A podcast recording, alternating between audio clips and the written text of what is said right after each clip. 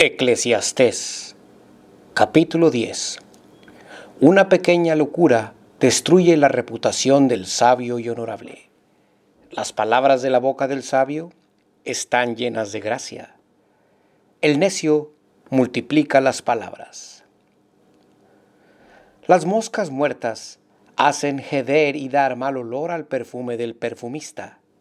Así, una pequeña locura pesa más que la sabiduría y la honra. El corazón del sabio está a su mano derecha, pero el corazón del necio a su mano izquierda. Y aun cuando el necio vaya por el camino, le falta entendimiento y demuestra a todos que es necio. Si el espíritu del gobernante se exalta contra ti, no dejes tu lugar, porque la serenidad hará cesar grandes ofensas. Hay un mal que he visto debajo del sol, como error emanado del gobernante. La necedad está colocada en grandes alturas, y los ricos están sentados en lugar bajo. He visto siervos a caballo y príncipes que andaban como siervos sobre la tierra. El que cabe un hoyo, caerá en él, y al que abra una brecha en el vallado, le morderá una serpiente. El que corta piedras se lastima con ellas.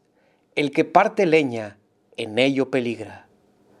Si se embota el hierro y no se le saca filo, entonces hay que ejercer más fuerza, pero la sabiduría es provechosa para dar éxito.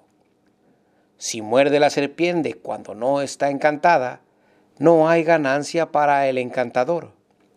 Las palabras de la boca del sabio están llenas de gracia mas los labios del necio causan su propia ruina. El principio de las palabras de su boca es necedad y el final de su charla es locura nociva. El necio multiplica las palabras.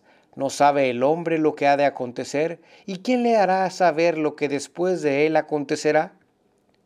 El trabajo de los necios tanto los fatiga que ni aun saben por dónde ir a la ciudad. Ay de ti, tierra, cuando tu rey es muchacho y tus príncipes hacen banquete por la mañana. Bienaventurada tú, tierra, cuando tu rey es hijo de nobles y tus príncipes comen a su hora para reponer sus fuerzas y no para embriagarse.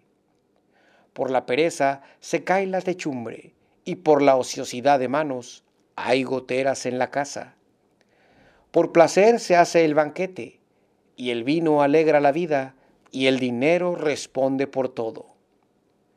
Ni aun en tu pensamiento hables mal del rey, ni en tu dormitorio hables mal del rico, porque las aves del cielo llevarán la voz, y las que tienen alas harán saber la palabra.